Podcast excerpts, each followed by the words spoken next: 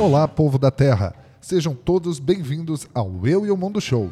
Eu sou o seu apresentador, Felipe Rafael, e nessa semana nós tivemos no dia 25 de maio o Dia da Toalha, que celebra a vida e obra do autor Douglas Adams.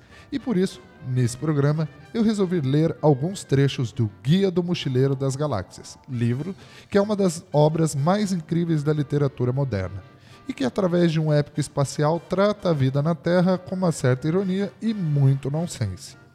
E antes de começar o programa, vamos com os recadinhos. Antes de começar o programa, vamos dar alguns recadinhos para vocês.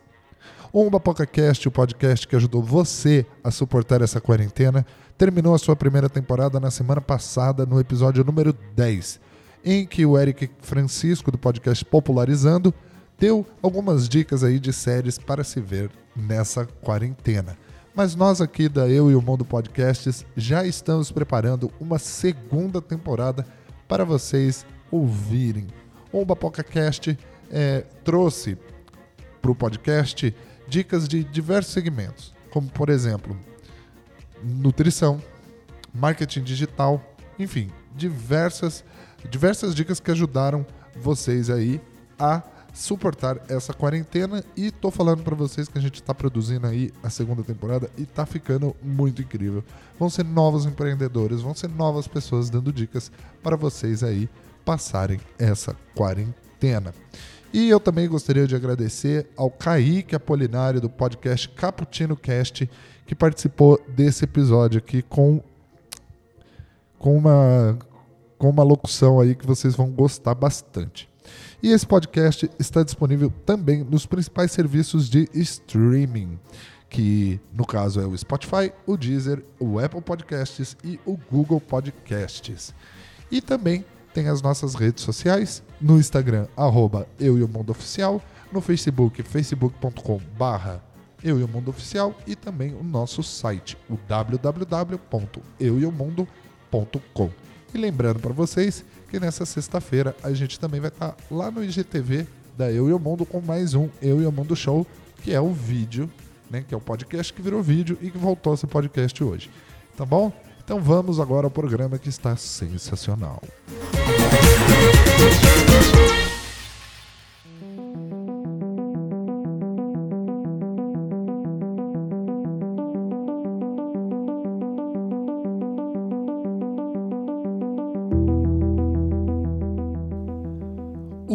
Mochileiro das Galáxias é um livro realmente extraordinário.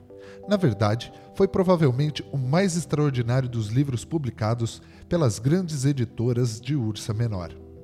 Mais popular que a Enciclopédia Celestial do Lar, mais vendido que Mais 53 Coisas para se Fazer em Gravidade Zero e mais polêmico que a colossal trilogia de Olon Kulfit, Aonde Deus Errou. Mais alguns grandes erros de Deus quem é esse tal de Deus, afinal? Ele já substituiu a Enciclopédia Galáctica como repositório padrão de todo conhecimento e sabedoria por dois aspectos importantes. Em primeiro lugar, é ligeiramente mais barato, e em segundo lugar, traz impressa na capa em letras garrafais e amigáveis a frase: Não entre em pânico.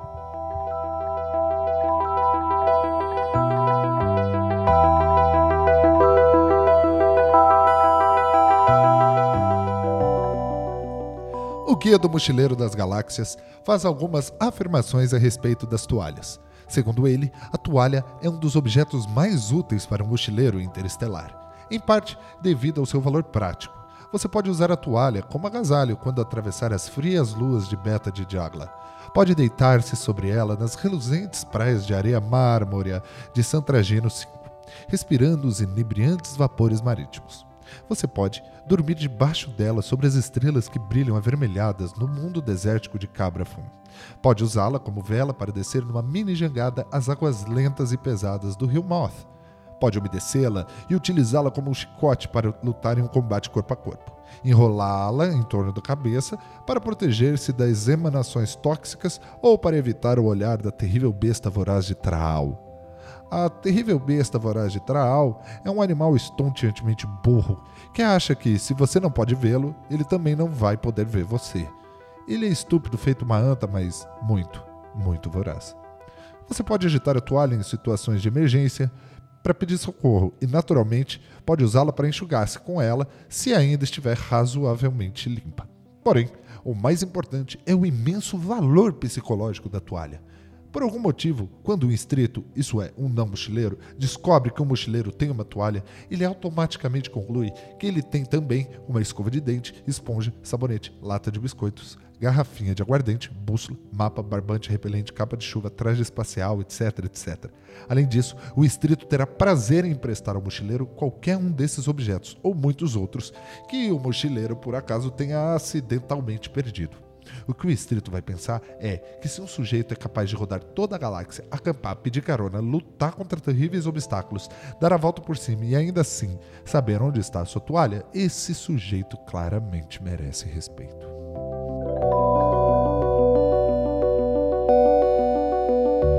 É um fato importante e conhecido que as coisas nem sempre são o que parecem.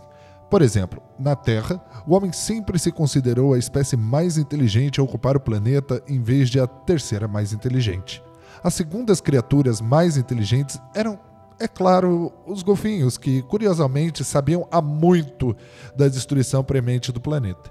Eles tentaram várias vezes avisar a humanidade sobre o perigo, porém seus alertas foram mal interpretados como tentativas de rebater bolas ou pedir comida, até que eles enfim decidiram abandonar o planeta por seus próprios meios.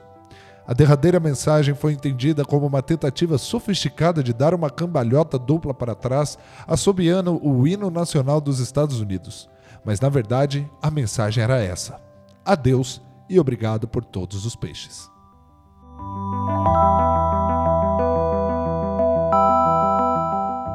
Eis o que diz a Enciclopédia Galáctica a respeito do álcool. É um líquido volátil e incolor formado pela fermentação dos açúcares. Acrescenta ainda que o álcool tem o efeito de inebriar certas formas de vida baseada em carbono. O Guia do Mochileiro das Galáxias também menciona o álcool. Diz que o melhor drink que existe é a dinamite pangalática. Afirma que o efeito de beber uma dinamite pangalática é como ter o seu cérebro esmagado por uma fatia de limão colocada em volta de uma grande barra de ouro. O guia do mochileiro também lhe dirá quais os planetas em que se preparam as melhores dinamites pangaláticas, quanto irá custar uma dose e quais as ONGs existentes para ajudar você a se recuperar posteriormente. O guia do mochileiro ensina até mesmo como preparar a bebida por conta própria. Eis o que diz o livro. Pegue uma garrafa de aguardente Janks, misture-a com uma dose de água dos mares de Santragino 5. Ah, essa água dos mares de Santragino diz. Hum, ah, os peixes de Santragino. Bom, deixe que três cubos de mega gin arturiano sejam dissolvidos na mistura. Se não foi congelado de maneira correta, perde-se a benzina. Uh, depois deixe que 4 litros de gás dos pântanos de falia borbulhem através da mistura em memória de todos aqueles mochileiros bem-aventurados que morreram de prazer nos pântanos de falia.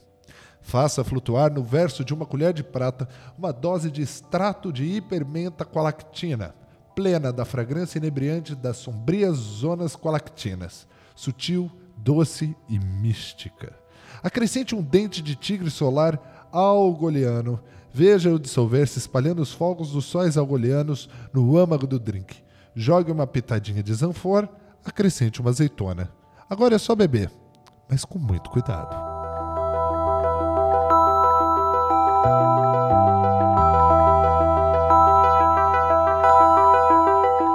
Também não se falou mais no fato de que, contra todas as possibilidades, uma cachalote havia de repente se materializado muitos quilômetros acima da superfície de um planeta estranho. E como não é este o ambiente natural das baleias em geral, a pobre e inocente criatura teve pouco tempo para se dar conta de sua identidade, enquanto cachalote. Pois logo em seguida teve de se dar conta de sua identidade enquanto cachalote morto segue-se um registro completo de toda a vida mental dessa criatura, do momento em que ela passou a existir até o momento em que ela deixou de existir. Ah! O que está acontecendo? pensou o cachalote. Ah, desculpe, mas quem sou eu? Ei! Por que eu estou aqui? Qual é a minha razão de ser? O que significa perguntar quem sou eu? Calma, calma, vamos ver. Ah, Que sensação interessante. O que é? É como bocejar, uma cócega na minha. Minha.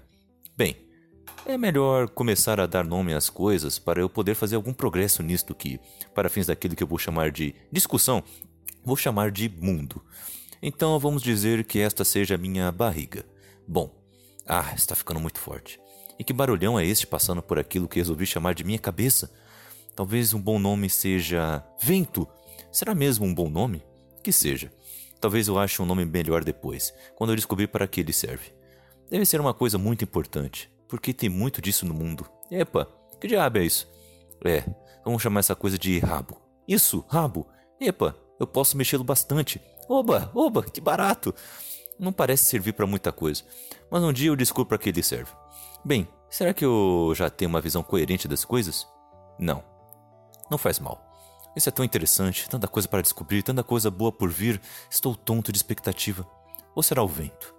Puxa, realmente tem vento demais aqui, não é? E puxa, que é essa coisa se aproximando de mim tão depressa? Tão depressa. Tão grande, chata e redonda. Tão. tão. Merece um nome bem forte, um nome tão. tão. Chão! É isso! Eis um bom nome. Chão. Será que eu vou fazer uma amizade com ele? E o resto, após o baque súbito e úmido, é silêncio.